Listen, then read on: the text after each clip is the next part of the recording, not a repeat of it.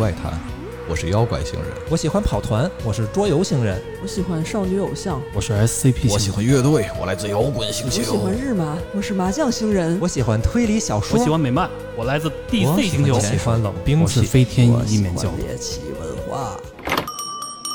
欢迎来到银河酒吧，我们一起坐下来聊聊其他星球的故事。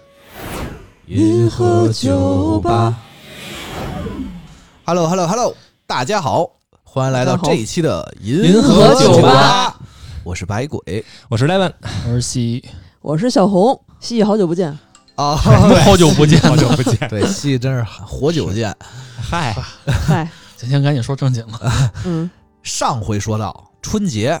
嗯，哎，对，是。连连着做了两期的那个节日。节日特辑，这种节日特辑，开年特辑，对，一个新年，一个春节。嗯，但是呢，实际上这一期咱们录的时候，才是真的离春节快，对，比较近的一次。快来了啊！是，行，没事咱们最后再给大家拜年。啊，每每期都拜。啊，还。啊！咱们上上一期提到，大家有一个想看的贺岁片儿，名字叫《弑神令》。嗯，就是根据那个想蹭热度了是吧？哎，别别别，对，其实也是，对，肯定是，就是它是根据那个游戏《阴阳师》改编的嘛，然后主演那个是吧？对，主演是陈坤和周迅，周迅对，然后预告片也放出来了啊，感觉特效还行，还还行，对。啊，然后人的颜值也是有保障的，嗯，就服化道都挺好的，我觉得啊，对，然后希望他不要翻车，随着就是说，呃，《阴阳师》游戏。嗯，包括电影，现在最近也是有俩，一个是之前那个郭大导演的《秦雅集》，《秦雅集》，《秦雅集》的下架，不是《秦雅集》的上映和 就反上架和下架，对，反正就是一连串风波吧，对吧？再加上春节又有一个阴阳师题材的这个电影，嗯，然后我们就觉得阴阳师这个题材好像现在还挺火的，突然一下。是。突然一下就火了哈，嗯。嗯，对，也不是突然，我觉得那游戏都好几年了，倒也是，对对对。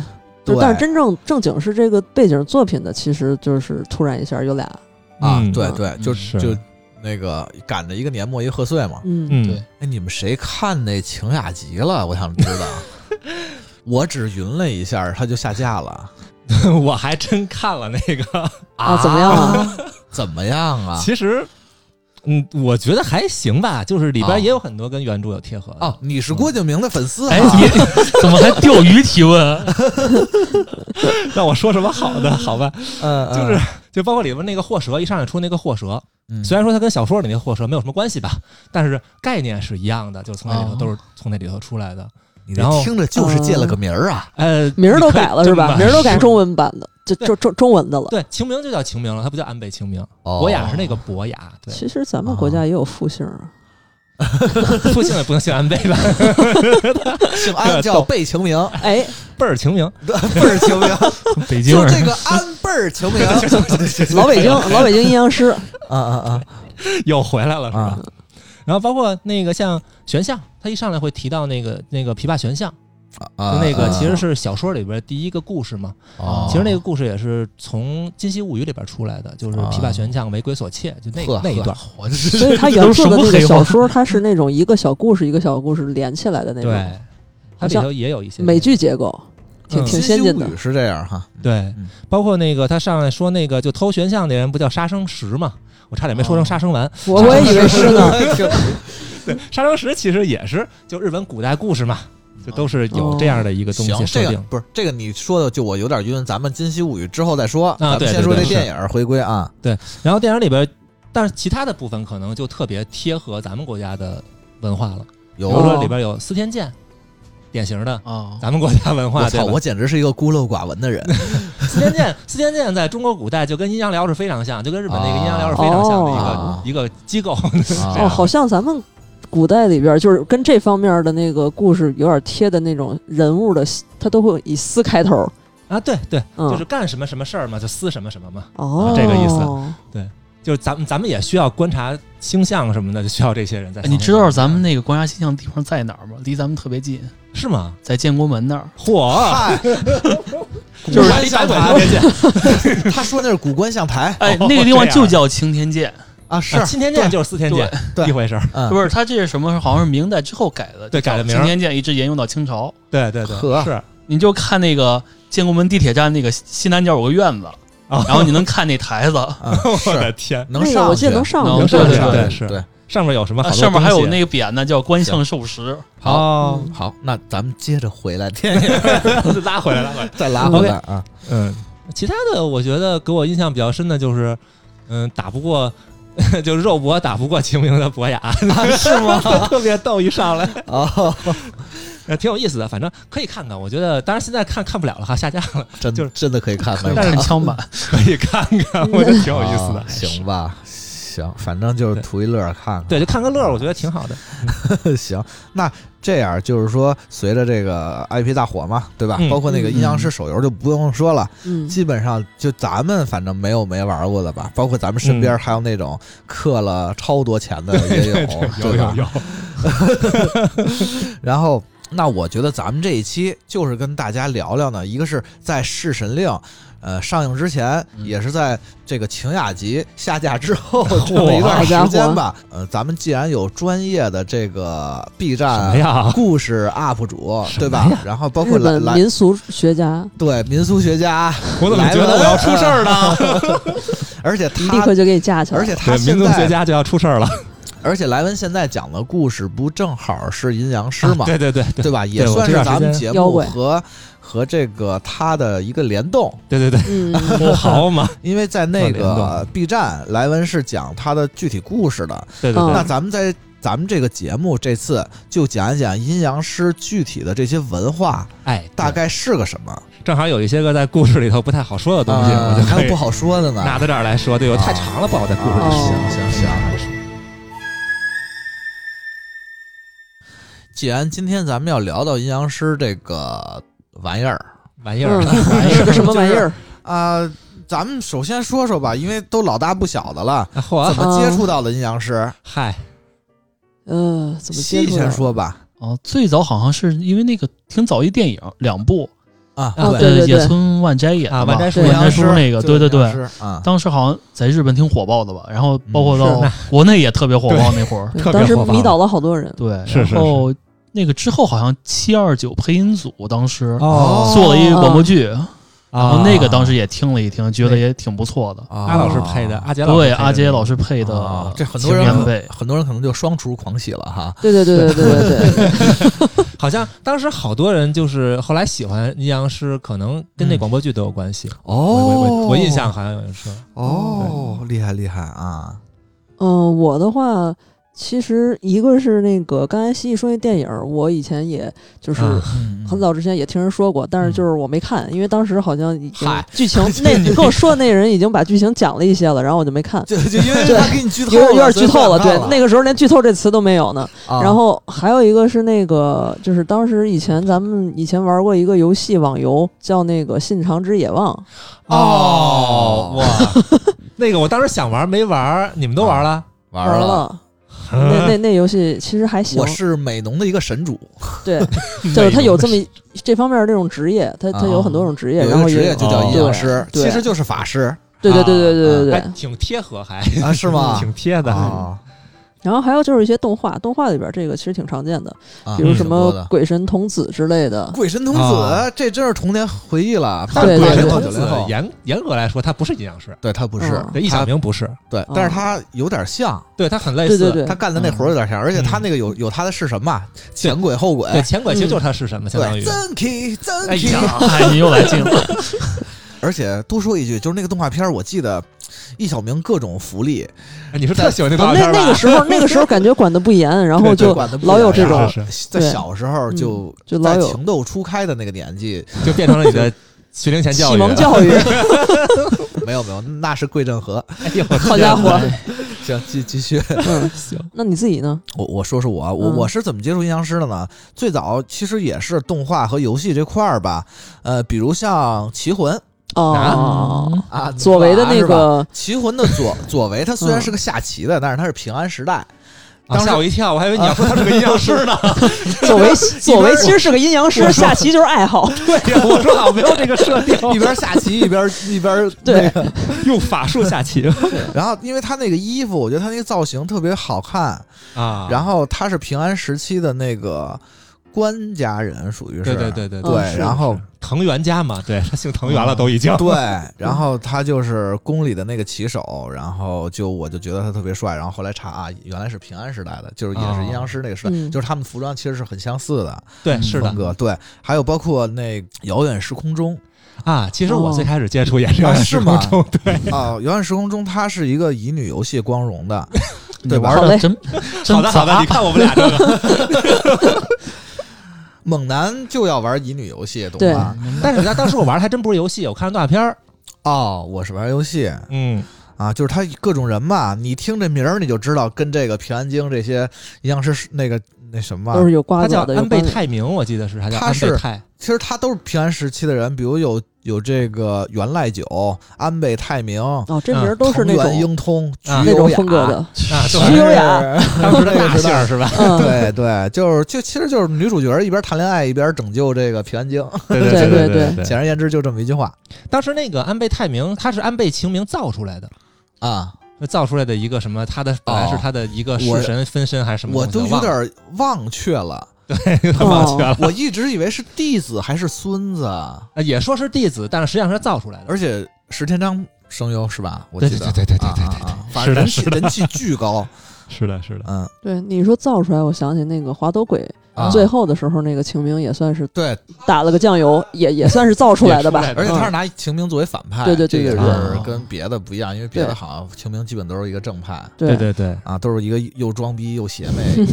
原来这期是一个黑的。其实好多动画片都有类似角色，比如像嗯那个《东京巴比伦》，我记得，我操，我啊小时他候他们俩不就是阴阳师吗？我小时候都看的是啥呀？对，那个我也那个 小时候不还看阿多尼斯呢？主角就是阴阳师嘛，也是，他是现代的那个阴阳师。是是是，然后包括嗯。玩那个格斗游戏 S N K 的月华剑士，有一有一孩子，哦有一小孩儿小女孩儿，一条命元气少女叫一条明啊。啊，她就是阴阳师，他标准阴阳师一条家的。然后他的大招是召唤百鬼夜行，你出来是哦吧？就是就是走过一堆一堆鬼，从从人身上趟过去，什么一反木棉呀，什么什么啊。那哦哦是。个什么什么伞啊。我知道那之类之类的吧，就那些嗯怪都过去了，百鬼嗯啊。哦，我还有印象，你说这个，我突然想起来了，他还有一招就是从从天上掉一钟，啊，然后那其实是轻击，然后把人靠钟里一对儿打，当当当当当，那个啊对，印象特别深刻。然后我其实跟你们一样，慢慢的就对这个文化越来越喜欢。之后就是，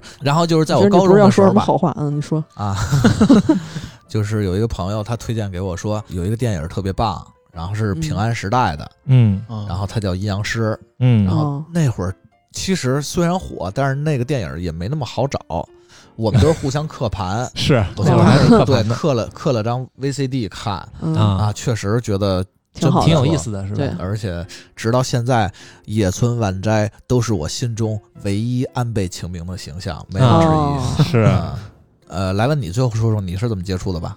我呀，啊。我最开始其实第一次接触，其实也是遥远时空中嘛，刚才说，嗯。但是后来，呃，我记得零五年那会儿吧，嗯。然后嗯。有一回去图书大厦的时候，就北京图书大厦，嗯，啊然后那个西单，对，当时啊。本来是想买推理小说，买那个金田一耕助 好家推理小，说去的，然后结果跑偏了，就在对，在他旁边就看见了这个阴阳师，啊，然后就觉得其实还挺有意思的。他就属于那种，就是一上来就觉得会挺吸引人的那种题材或者故事，就讲啊鬼怪的嘛。是。啊啊，对，而且他那个当时那个封面，如果大家就有看过那个书的话，当时那个封面挺就挺吸引人的。然后就是什么呢？就是它上面特别就特别简约的那种，然后上面有一个小小滚儿，有个小怪，然后书也不厚，然后你打开一看，发现那个书里边每一页其实字儿也挺大的，它它就字儿还挺大。那 你不会觉得我操这骗稿费的吧？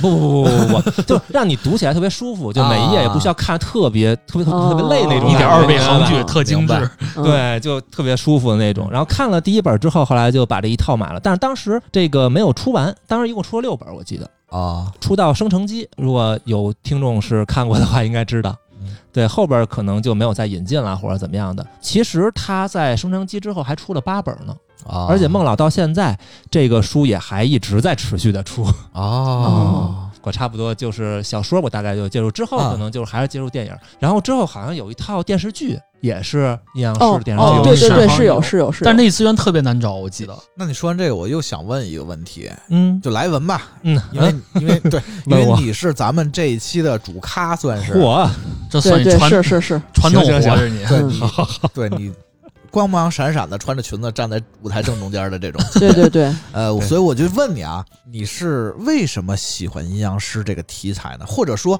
它有什么魅力呢？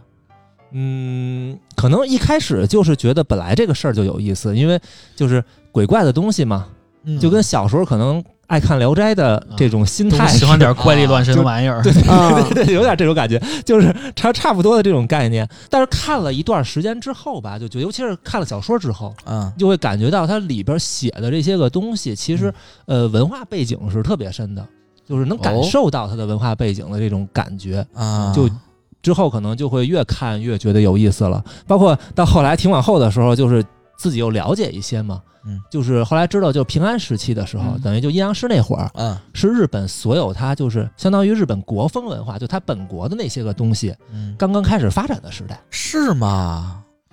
是的，哦，你可以的你刚才听他说什么了？你阴阳人的人设是强吧？行，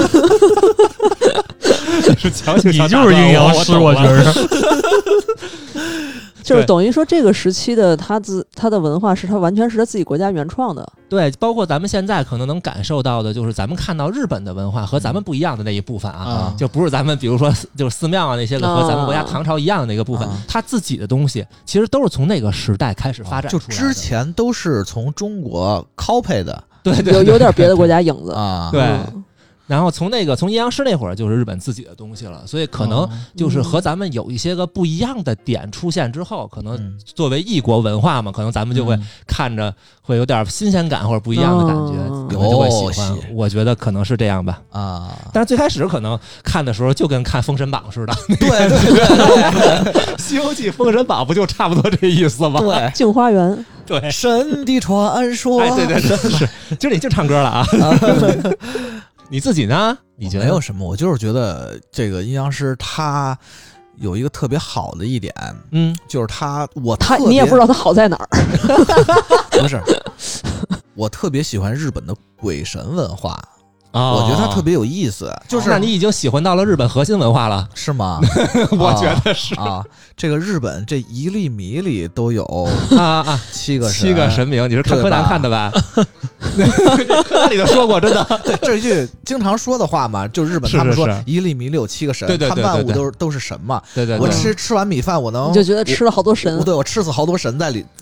我的天哪！好家伙，文化我觉得特别有意思，而且就是它整个鬼的一些设定也比较有意思。是就我很喜欢日本的百鬼啊、百鬼夜行啊这对对对些。这看出来了，看出来了。对，以后一定也要做一期。然后是是，但是是它跟阴阳师其实是密切相关的，是密切相关这俩经常在一些作品里是捆绑。对绑在一起出现的吗？对对所以我就挺喜欢的。这对这对我就是一个比较有魅力的，因为到后来，比如像包括战国、包括大圣，他们也可以去讨鬼，嗯，对吧？但是我就是觉得那平安时代是最自洽、最适合这个妖魔鬼怪四处溜达的一个嗯？一个一个年代，这个。是的，啊这个确实是有原因的嗯啊，是吗？对，待会儿咱们可以再那聊好个。好好。咱们前两期都是比较快乐的，这期特别挺欢乐、快乐的。轻松的两期啊，这些挺欢乐的，我是吧？嗯，这期其实本来我想咱们装装一下，这 就是阴阳怪气儿一点不是阴阳怪气一点。阴阳不是那个阴阳师，老老阴阳师了。阴阳师还行，这期想弄得正经一点，把这个嗯阴阳师这个文化，咱们跟大家呃聊开了。是吗？毕竟呃，莱文在这方面可厉害了，哎，对哟，这么厉害呀！哎，真是啊行吧，张嘴就来啊！说来就来，嗯，啊！然后嗯那咱们就聊一聊阴阳师的发展吧。行，哎嗯，第一个问题，我 操这么正式啊，有点紧张。当当当当当当，第一个问题，阴阳师怎么来的？它起源是什么呢？其实阴阳师起源于咱们国家嘛，我估计这个哦大家可能对对对，对也是哈，它叫阴阳嘛。对阴阳嘛，对对吧？对，啊，咱们国家那会儿就是诸子百家那会儿，哦里边就你干的有知道这么远，一下知道战国是了。对，就是诸子百家那会儿，其实就有一家就叫阴阳家，嗯，是他是干什么的呢？就是就跟咱们想象的后来那个阴阳师啊，就是他研究的领域其实有点像。就比如说，嗯驱鬼啊啊，不不不不不，不是不是这个方向的像啊，啊就是他是说通过阴阳和五行啊，来解释世间万物的规律。哦，呃是的，是的，阴阳此消彼长嘛，啊然后五行相生相克嘛，嗯。然后就是对应世间万物，甚至去让他想去解释一下宇宙的运行的原理等等，就是古代的一种哦科学，古科学嗯，骨科，骨科，骨科还行。嗯。其实这个就是那种比较朴素的一种哲学观，啊就像哎对当时古希腊那种，他们不是四元素这个四元素吗？啊。西方是四元素，然后如果有人兼具这四种能力，他就是 降世神通阿瓦塔 什么呀？哎呀，然后中中国他们就是五行嘛，啊。啊，它也是这个就是都是讲的是这种元素怎么构成的物质的世界，啊。对对对，其实就都是解释万物，而且现在像这种东西就是很融入咱们生活。比如呢？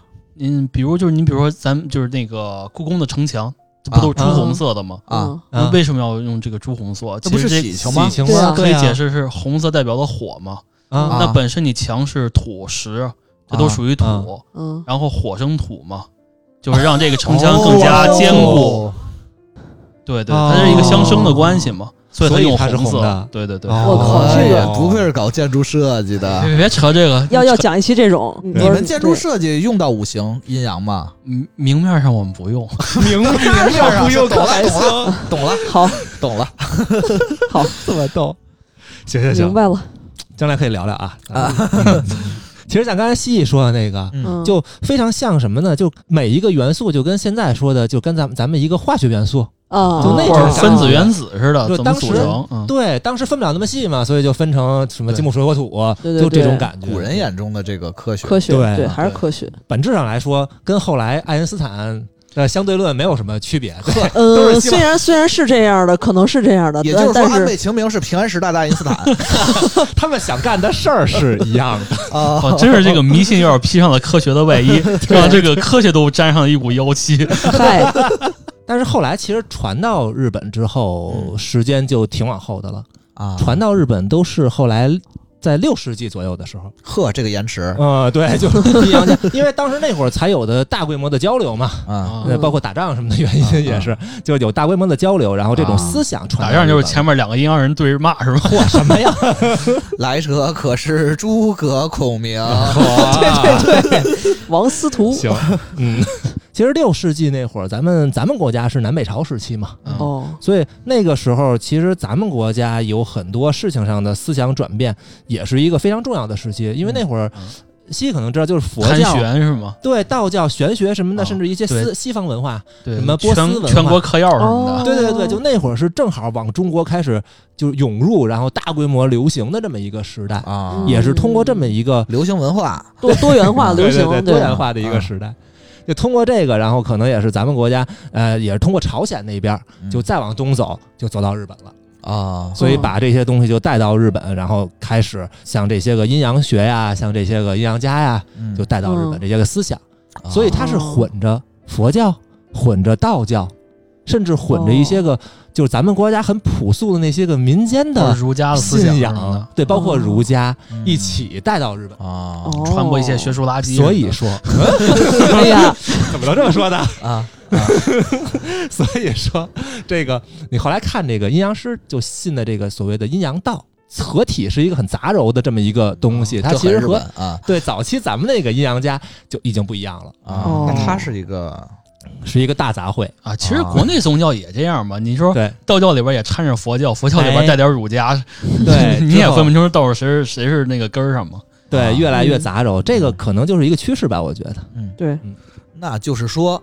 呃，阴阳道它嗯从中国传到日本，嗯啊，不光阴阳道啊，它是还不是还有一堆乱七八糟大杂烩嘛？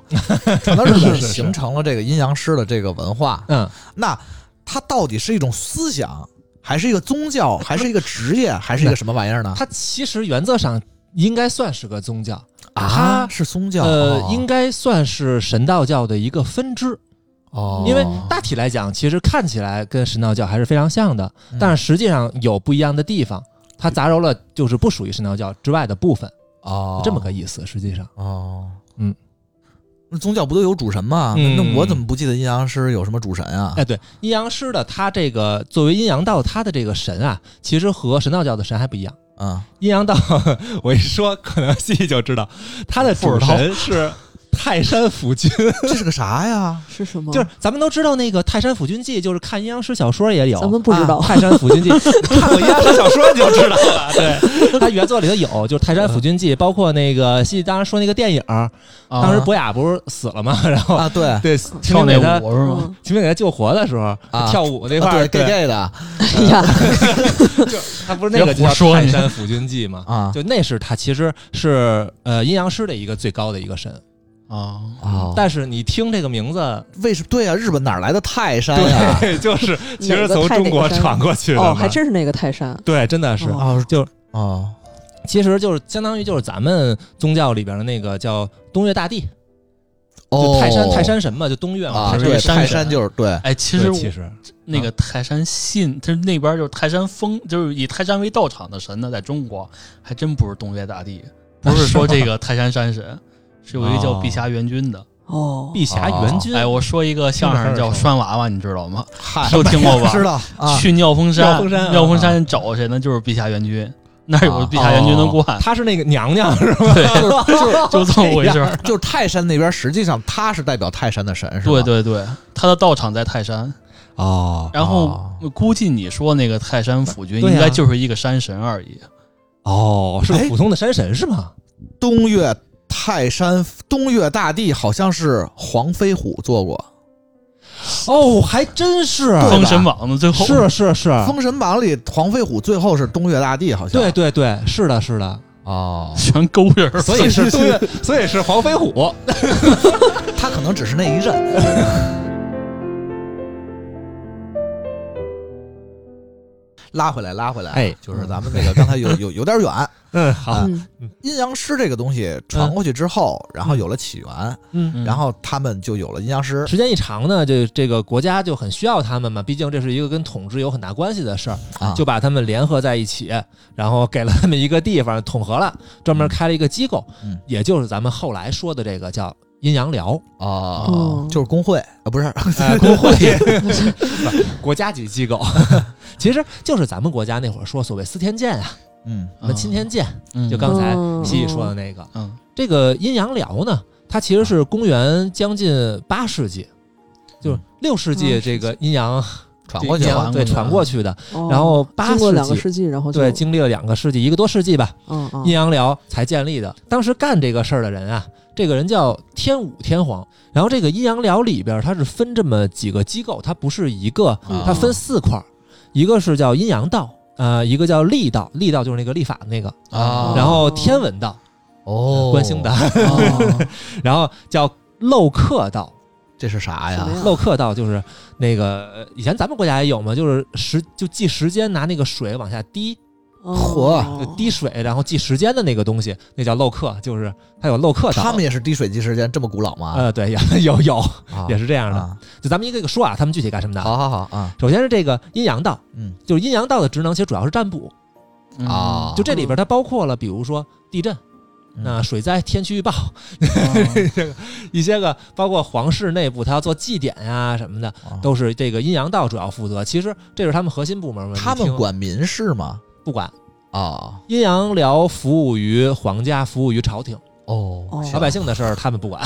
嗯 反正就平时咱们看这个阴阳师干的事儿，主要都是阴阳道，嗯他们这个部门在管。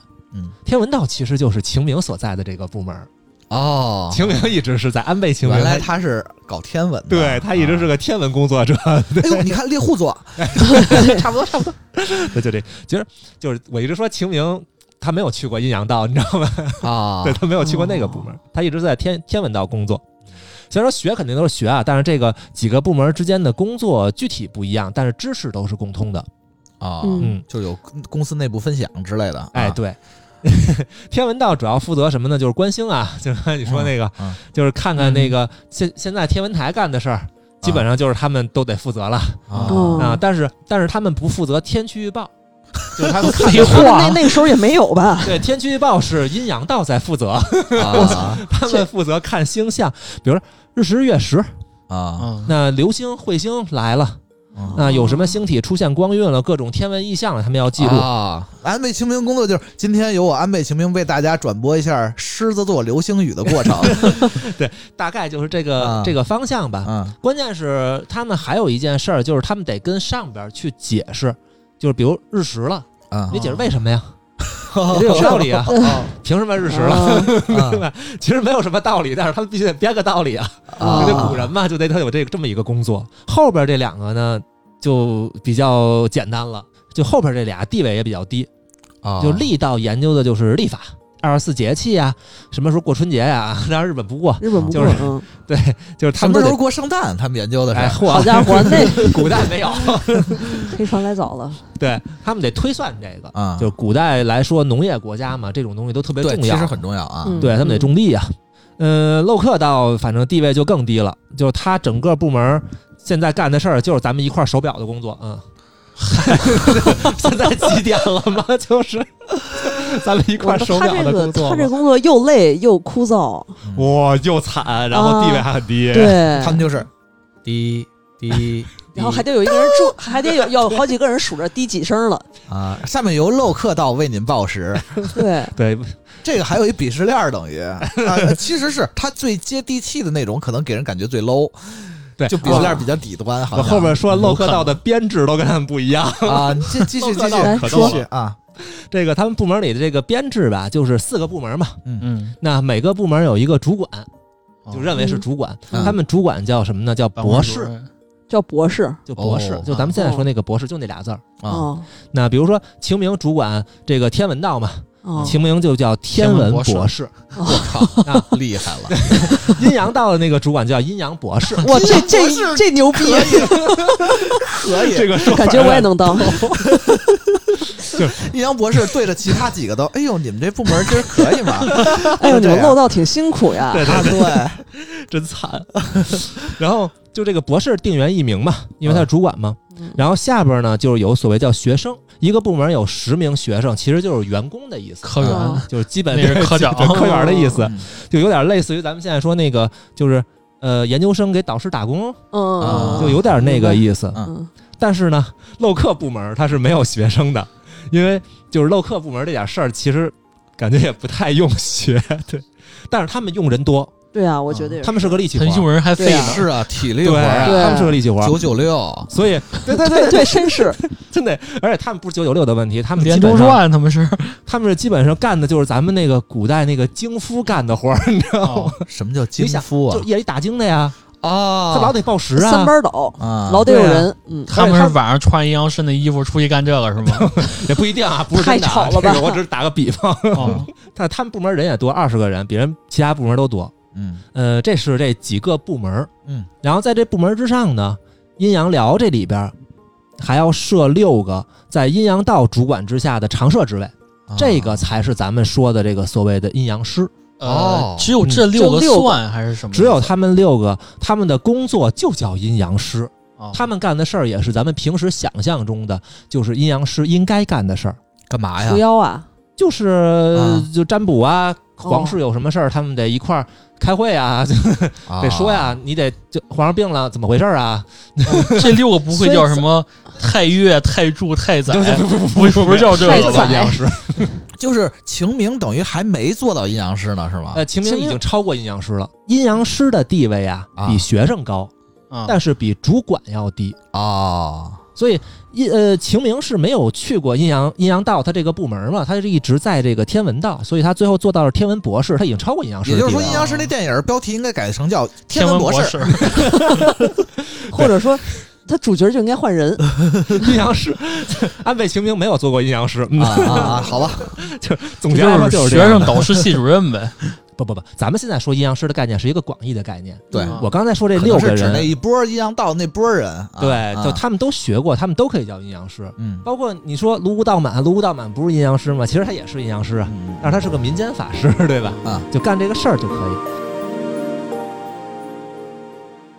就是刚才你嗯聊的这些吧，我相信啊，嗯很多听众朋友可能和我一样，就是对他们科技的这一部分没有那么大兴趣。嗯嗯，实际上，嗨，实际上我们想听的是什么呢？还是想听怪力乱神的东西，是这听着能这么聊呢？那咱们什么时候能到这怪力乱神这块儿的啊？其实咱们知道那个阴阳师，其实安倍晴明的时代叫平安时代嘛。嗯啊日本进入了平安时代之后，嗯其实就进入了一个挺怪力乱神的这么一个时候了。哦，因为妖怪都出来了，哎，对，来了有各种的妖怪就出来了。哦就是为什么呢？嗯嗯这一开始阴阳寮是不太受重视的。啊日本最开始受重视的是什么呢？是佛教。哦那会儿崇尚佛教，就奈良时期。哦啊，你看去奈良玩儿大佛什么的，啊那会儿奈良的佛教是保存最好的，是不是？对，就是那会儿他们是重视这个，嗯然后最后呢，就导致一个问题，就是说和尚们啊，嗯，就太势力太大了，开始干政了。哦，是都有僧兵了，我记得。和尚干政，啊，僧兵是后来的事儿，哎呀，好吧，嗯，没关系，没关系。嗯和尚一干政，这个天皇当时天皇就受不了，对。啊，就想躲你们这帮开他们 对，他躲开他们，你知道，嗯就怎么办呢？啊就皇上只能跑，就比较惨，你啊看躲开这帮和尚，所以就从奈良就搬家，搬到了现在的京都，就是平安京。啊，就他就为了躲开这帮和尚，而且当时就在建平安京的时候，咱们看那个《遥远时空中》，他不就说嘛，平安京你们是按照你们看，没有咱们，我都不知道你们从哪儿接触的乙女像，我都乙女像你们是专家，好对。吧，就是《遥远时空中》里边他不就说嘛，里边有这个四神相应，京都是对他们要四神之力嘛，对有四神之力，呃，东青龙、西白虎啊，嗯南朱雀、北玄武。嗯。其实当时就是借助了这个呃风水学相关的这么一种嗯学说，然后嗯建立的这个平安京，找的这个地方。啊。我能不能这么说，就是说选择平安京是是这个阴阳师一手操办的这个事儿，呃，他们做的这个规划，他们做这城市规划是吗？哦，那这个挺像咱们之前刚才说这郭守敬这人的，他不是也是这个青天监这么一个啊青天职位吗？剑的事儿，他的师傅就是说，现在北京城就由他师傅定的职，嗯。定的职就是说，咱们中国一般都是正嗯坐北朝南嘛，正南正北的房子嘛。嗯但是它呢，其实故宫它并不是正南正北的，它是跟子午线偏了两度。它为什么偏这两度呢？哦就是它是一个大风水格局。这个延长线上来讲，它是直抵这个元大都的遗址。到现在，它现在是在一条线上，哦跨地域的大风水学，这就是说。西西，你要是穿越的话，一定要穿越到这个日本平安时代，干嘛去？绝对对，能过得很好。就一说个建筑学家。对，咱们老说平安京哈，嗯但是其实大家如果要是看一些个就是有关于平安京的片子什么的，平安京啊他们老会说，就平安京其实并不很平安，经经常会吐这个。妖怪都跑出来了。对，是一个妖怪的时代嘛。嗯，而且其实就妖怪，为什么那会儿平安京就老说有妖怪什么乱七八糟的，为什么呢？也是主要是当时天灾人祸。就是啊日本当时在平安京这个时代，天灾人祸几乎没断，哦，哦，就是地震，啊，这就不用说了，日本传统异能嘛，对，对。吧？就太太多，就地震，当时老地震，已经震习惯了啊。对，啊然后瘟疫，那个时代正好是什么爆发呢？天花儿，哟，哦，对，当时这也不在，不是他们那边儿，就是不是他们的错儿，但是对他对。倒霉呗。对对对对对，行，而且天花，你们知道，就得了天花的人，他全身出疹子呀，嗯。啊嗯，就长包啊，嗯。就很像是受到什么哎妖，术哦或诅咒是吗？而且你看见他，你会就会觉得可怕，啊。啊。是。啊所以他们就会觉得，哎呀，哎呀就见了鬼了，就哎来了一个包怪，那叫叫包怪。包子怪。怪还行，然后除了这些，包括日本历史上有四大怨灵，啊，这可能听说过对？吧？百鬼知道。而且关注这个莱文的，应该 都听过他对对的这个对对对 B 站四大怨灵的这个故事哈。啊这个四大怨灵四舍五入，反正都是平安时期的人四舍五入啊，行啊，因为早良亲王不算嘛，早良亲王是在迁都之前出现的，但是他是因为迁都这件事儿嗯才成为的怨灵，所以啊四舍五入他也算吧。行吧，对啊，嗯就包括咱们看那个阴阳师那电影的时候，嗯嗯就第一部吧，我记得就一上来吃那个人鱼肉那个，啊，那不是八百比丘尼吗？啊就那个故事，我说啊，他其实说的那个最后那个 BOSS 嗯就是早良亲王，啊，，对，就是那个这个怨灵。嗯那除了这个后来的崇德天皇，就是那大天狗之外，剩下前面这仨，全都是在这个清明出现之前的这个时代里边。哦，所以说，他们出现之后，就搅闹的这个这个呃平安京啊，就特别的混乱。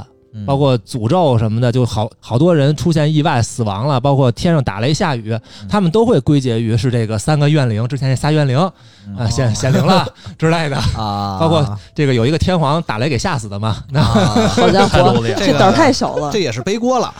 不那真的不是胆儿小，一个雷把他这个大殿电柱劈碎了三条，整个整个这大殿塌了一半儿，那这雷是挺大的天。皇就直接就吓得就不行了。就这些个事儿都得出动阴阳寮去干这些事情嘛，凭这事儿得凭这些事儿，所以说最后就导致阴阳寮的地位稍微的就会有一些上升。行，我知道，就是说，呃，为什么啊那个平安京给人感觉就是一个这个非常混乱，非常混乱、怪力乱神，然后上空感觉就一直漂浮漂浮着鬼魂的那种感觉。嗯，啊。然后你也说了，就是说，呃，这个起来，然后阴阴阳寮他们活儿多了。嗯，啊嗯，九九六零零七了。那嚯，啊，甚至都没加班费。嗯，啊，那肯定的。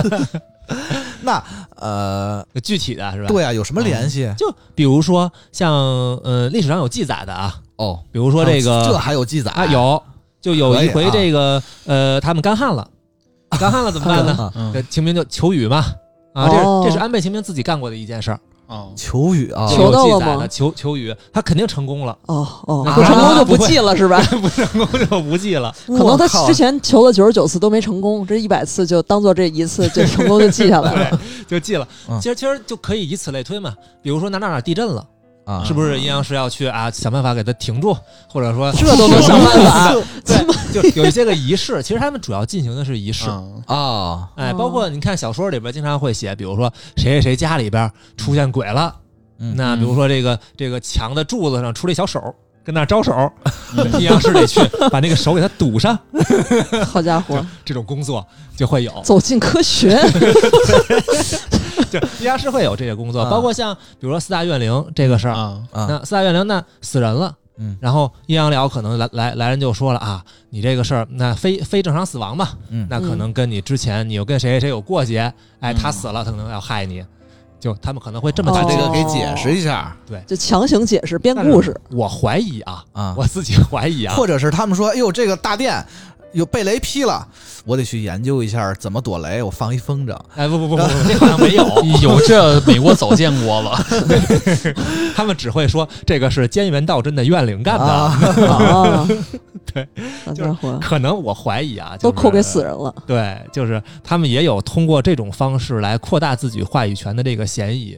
你都把这些个归结给鬼神，都是我反正们的活儿啊！你也没法证明。阴谋论怀疑啊，怀疑。啊，可以可以啊，甚至于其实啊，啊。就到后来，就包括咱们后来说那个酒吞童子，嗯像嗯甚至于咱们后边玩游戏，就人王里边出的那个嗯大月丸，嗯嗯嗯其实就是在讨伐这些人的时候，他历史上也会有记载，说什么啊，他们会阴阳术，所以这还有历史记载啊，就是有些书里头会写嘛，啊，有一些个可能野史，一些个嗯就类似啊咱们现在觉得小小说，古代写的，他们就会说，呃，他们也会阴阳术，然后会有阴阳师过去会把这个呃他们给封印或者怎么样啊，也会有这种这种说法。但是实际上啊，嗯。就是真正你要想这个事儿，其实未必这帮都是鬼。哦，就比如说，哎就比如我觉得应该全都不是鬼吧？是 有可能是也甚至甚至有可能是外星人。啊对对对对对，日本的这个古代传说里边，经常有外星人的部分，啊，是吗？仔细去看，其实有好嘞。很多，很有意思。其实最明显就是大月丸，嗯大月丸嗯，你去百度百科，你去查一下，你都能自己查得到。嗯它的原型叫呃阿护刘维，这个人是什么呢？他是这个虾夷族的一个首领，啊哦，跟当时的这个日本朝廷打呀打呀，啊打了好多年。嗯当时去讨伐他的那个人叫什么？呃，板上板上田村马吕嘛。嗯嗯那这个人王里头也出来过。哦，这 个人人王怎么什么都有？对人王里头有关于这些事儿特别多。人王二代讲的就是这个背景嘛。对对，讲了好多这种事儿，像咱们比较熟的酒吞嗯，酒吞童子，那是那都都得抽这个啊。这个嘿九尊童子当时怎么说说的那个是源赖光带着四天王去讨伐他的，对吧？对对对对对但是实际上，就源赖光这个人他自己有他自己的记载，嗯记载说他在某某年某某什么时候带着兵去打了一仗，讨伐了一个山贼，基本上跟酒吞能对上。啊，所以就就他不明说，但是 对，你想你是打一山贼露脸，还是打一大妖怪露脸？就有点这对个。对瞬间。听着不怎么 SSR 了。然后就是给这些山贼立各种人设，然后这个山贼可能稍微爱喝酒点儿，然后他就变成酒吞了对，哎，有可能，也有可能山贼背着一酒葫芦，啊，对，而且关键你想吧，当时日本可能他这个兵役制度也没有那么完善，可能嗯。朝廷这平安京啊，他这个城里啊，可能也没有什么兵，啊，晚上可能山贼、嗯，少数民族进来，看你落单了，把你抢走了。然后完了就说吃了，那 你也没有办法，你也没有对证，然后嗯朝廷也不能说说的啊，我们这个安保措施做的不好，就鬼抓走了，鬼抓走了就行了呗。对，就这样就解决了 这个问题。呃，这个角度有点意思所以传下来，可能最后就传的说是是鬼是怎么样的，啊。你的意思就是阴阳师是一个朝廷懒政的产物是吗？也有可能吧？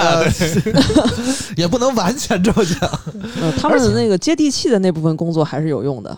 而且当时时代背景就是那样嘛，嗯。因为大家的那个呃，他们不这么说，民众可能都不信，而且民众可能就觉得是这样。包括认知也没到达那个对对对对对地步嘛，没准朝廷就以为是鬼。哦，对。对，而且你看当时就是你想象，就是比如说看到了一些个土著人什么的，他们脸上画着道子，然后就会觉得这是这是一个不同的生物。对，这对。这跟我不是一民族，绝对不是。然后可能拿着火把或者拿着那种啊。武器，对，对，然后看着就 那种啊。包括对其实你看现在都到现在，日本这个就是北方就北路那块儿，他们有一些个祭典的时候，嗯会有一帮人穿着这个蓑衣，然后就披着的，那个真带着特别鬼面的鬼啊，就看着特别鬼。其实可能特别鬼，什么词儿？就看着确实挺恐怖的，就有那种神鬼的感觉。嗯对，可能当时古代那会儿就那边就有人就穿就这样成这样，就那么壮，就长可能比比较啊稍微难看一点，可能对，嗯那就有可能就是那还真挺吓人的，所以其实挺吓人的是是小孩吓得都哭了。纪录片啊。嗯我突然想到一个问题啊你看现在嗯呃已经科技进步了嗯是，啊，对，都装上一只和机械手什么的，嗯串了 串了。突然赛博朋克了？呃，现在已经不搞封建迷信了，谁说的？董王还聘这什么首席宗教顾问呢？好嘞，嗨 宗教是宗教，封建迷信是封建迷信啊。嗯，然后现在还有阴阳师吗？呃，现在嗯也算有吧，那就算有是？吗？啊，，对，因为其实吧，从平安时期开始，这个阴阳师这个职业或者说这帮人吧，嗯，就开始有点变化了。因为到后来，你看武家抬头之后，啊嗯嗯，武士们就不太管朝廷里边的事儿，因为阴阳师服务朝廷嘛。啊，对呃，武士们不管朝廷里的事儿，其实阴阳师这一块儿他们就不太重视了。啊，呃，当时秦明和这个他师傅就贺茂贺茂家，嗯后来分了两支儿，就一支儿就是贺茂家嘛，一支儿就是秦明他们家。嗯到了这个战国那会儿，嗯就贺茂家那边就基本上没有什么人了，可能血脉什么的就都找不到了。啊 然后呃，秦明他们家这一支儿呢，倒发展的还行，叫土御门家。哦。改名了听过听过这个啊，对，因为土玉门是他们家住那地儿，就住那地儿附近叫土玉门，就就照这起的名儿。嗯。嗯，都会不叫不住个什么屯儿。然 后对，再往后的话，就是其实家康也曾经在他执政的时候就很重用这个土玉门家，啊哦，嗯。等于就从皇室就出来了。嗯，他们这个哦。阴阳寮，就阴阳师这帮人，给武家帮忙了嘛？对，开始给武家帮忙了。然后到往后的话呢，到了江户时期这段时间，阴阳师就开始往民间走了，啊，就越来越落魄了，这是真落魄了。越来越接地气了。嗯啊然后开始接一些个跳大神儿的工作了，呵神棍所以就就开始了。对，就开始开始往就真的是不科学的方向走了。啊，哎那这会儿还有阴阳聊这玩意儿吗？有阴阳聊啊还是有有的是吧？对，所以明治维新之后呢，这个大家开始真的开始这个信科学之后，嗯，其实阴阳师这个职业，尤其是民间就被取缔了。莱文，哎。你刚才给我们讲了好多背景和发展啊，但是我觉得今天。今天你必须留下点故事，你才能回家。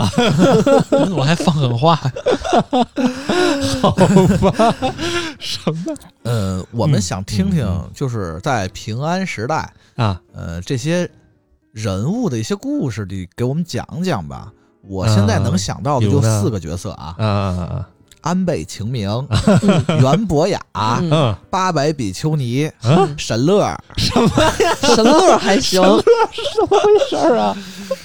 你就手游呗？你说 你想银魂那也行。嗨，神乐就不说了啊，神乐这个原创人物，他就是个金鱼不？恶意卖萌，对晴明的话，大家应该都熟了啊。晴明，你一个都不说是吧？跟他你跟他有多熟？对，就不说了。没有，没有，没有。我觉得倒是刚才这个白鬼说这个八百比丘尼，我倒是还想提一句，嗯，啊，八百比丘尼这个咱们都知道，他是吃了这个人鱼肉嘛，啊，这个我现在知道了。现在知道了。嗯对嗯，但是呢，这个故事具体呢，实际上是，呃，有一帮人嗯在就近现代的时候去日本全境去调查这件事儿，火，然后总闲的，对总结出来了一个，就日当时本日本闲人很多的，总结出来一个，就是当时他们的这些个传说都是怎么说的，啊，然后大体能归结出一个这个故事来。嗯。嗯，具体来说呢，就是呃有一个男的，嗯。那他有一天被人招待吃饭，嗯。然后就去了，去完之后呢，这个好奇呀、啊，然后他等着的时候呢，他就去人家厨房就就就探头就看去了，嗯，看完之后他就看见那个案板上。嗯人家正在那儿烹调人鱼，就是在做人鱼肉，啊，案板上躺着一条人鱼，挺挺衬啊，这材料 盛产。没准是如干吗对，反正也看不出来嘛，是吧？啊离得比较远，他就很害怕，因为啊，日本以前也有人鱼传说，包括咱们国家。对，很害怕。哎呦，这是个丹麦人吧？哎呀，怎么回事儿啊？啊，然后就是咱们国家不是以前也有这个有关于人鱼的传说嘛？嗯，其实都是有这种就是啊还有水猴子呢。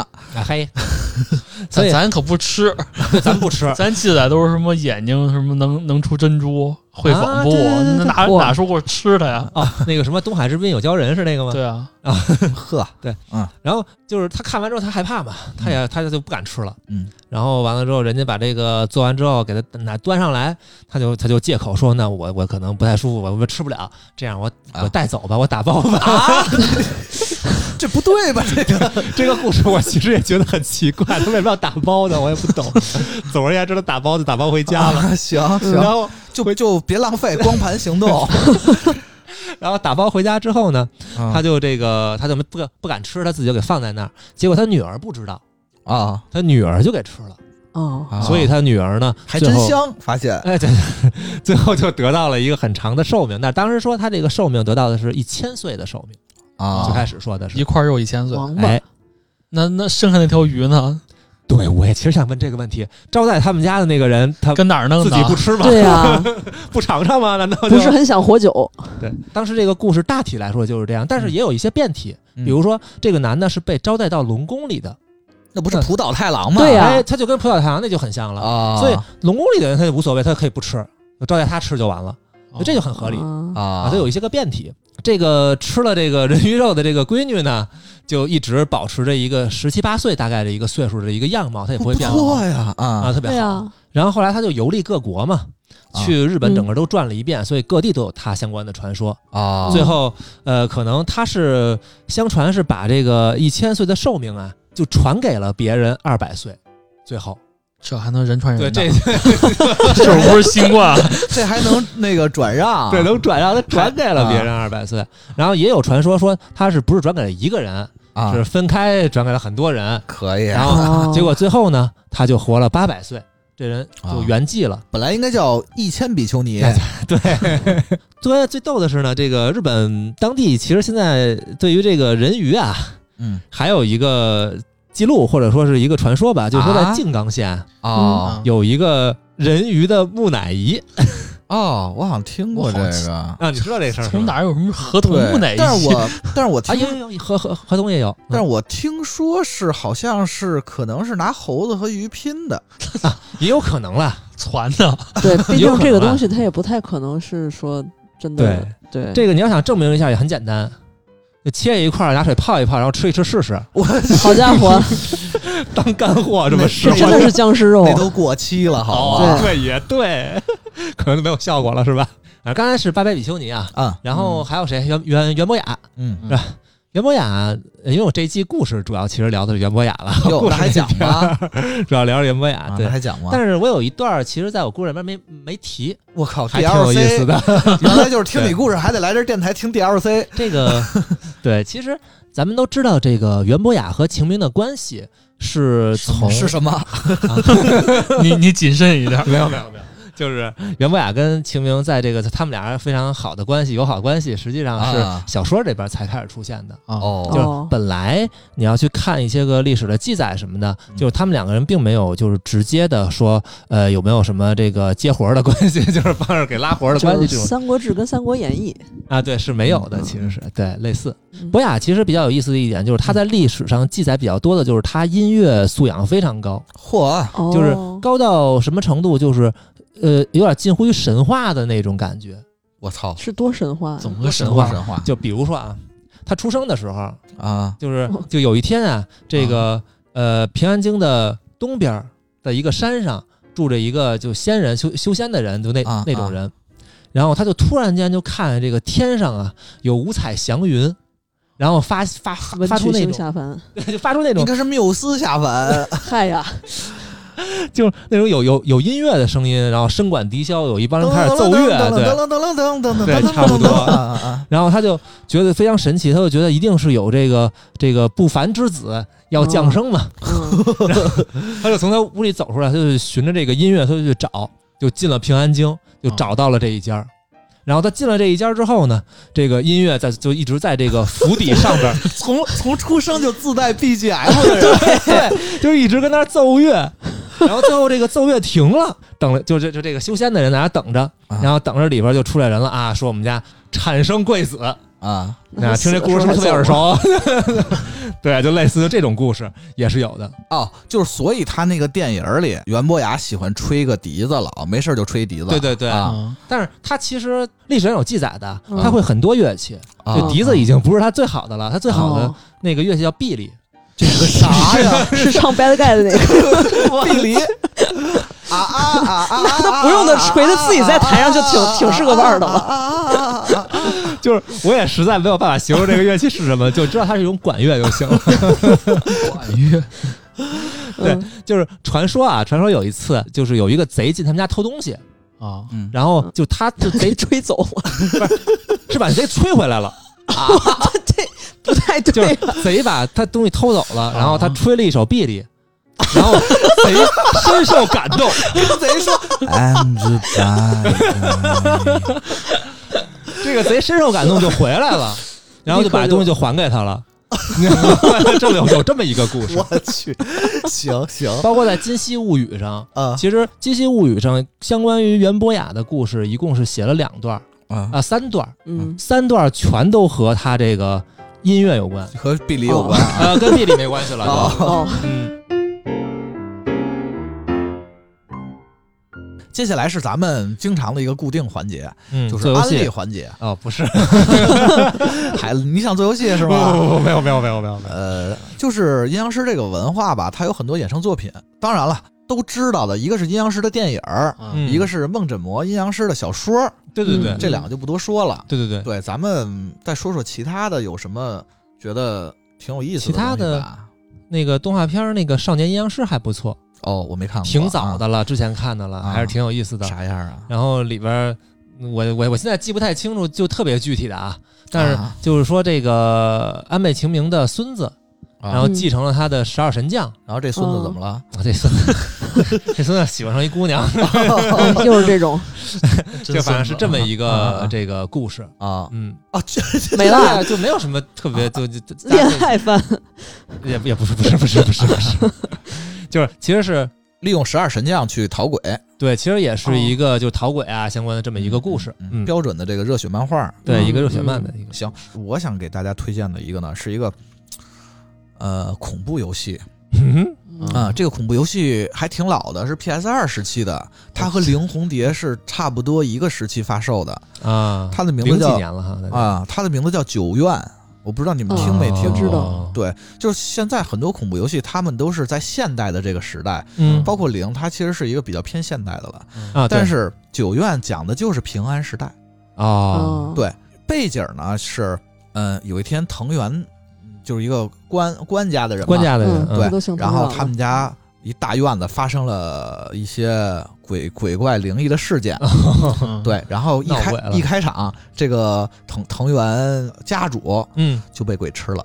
嗨，哦，然后呢，呃，卢道满这个人嗯。啊，应该也大家也都知道哈，啊，他是各种作品都是安倍晴明的死对头。他去接受去调查这个呃府邸，嗯。然后他失踪了。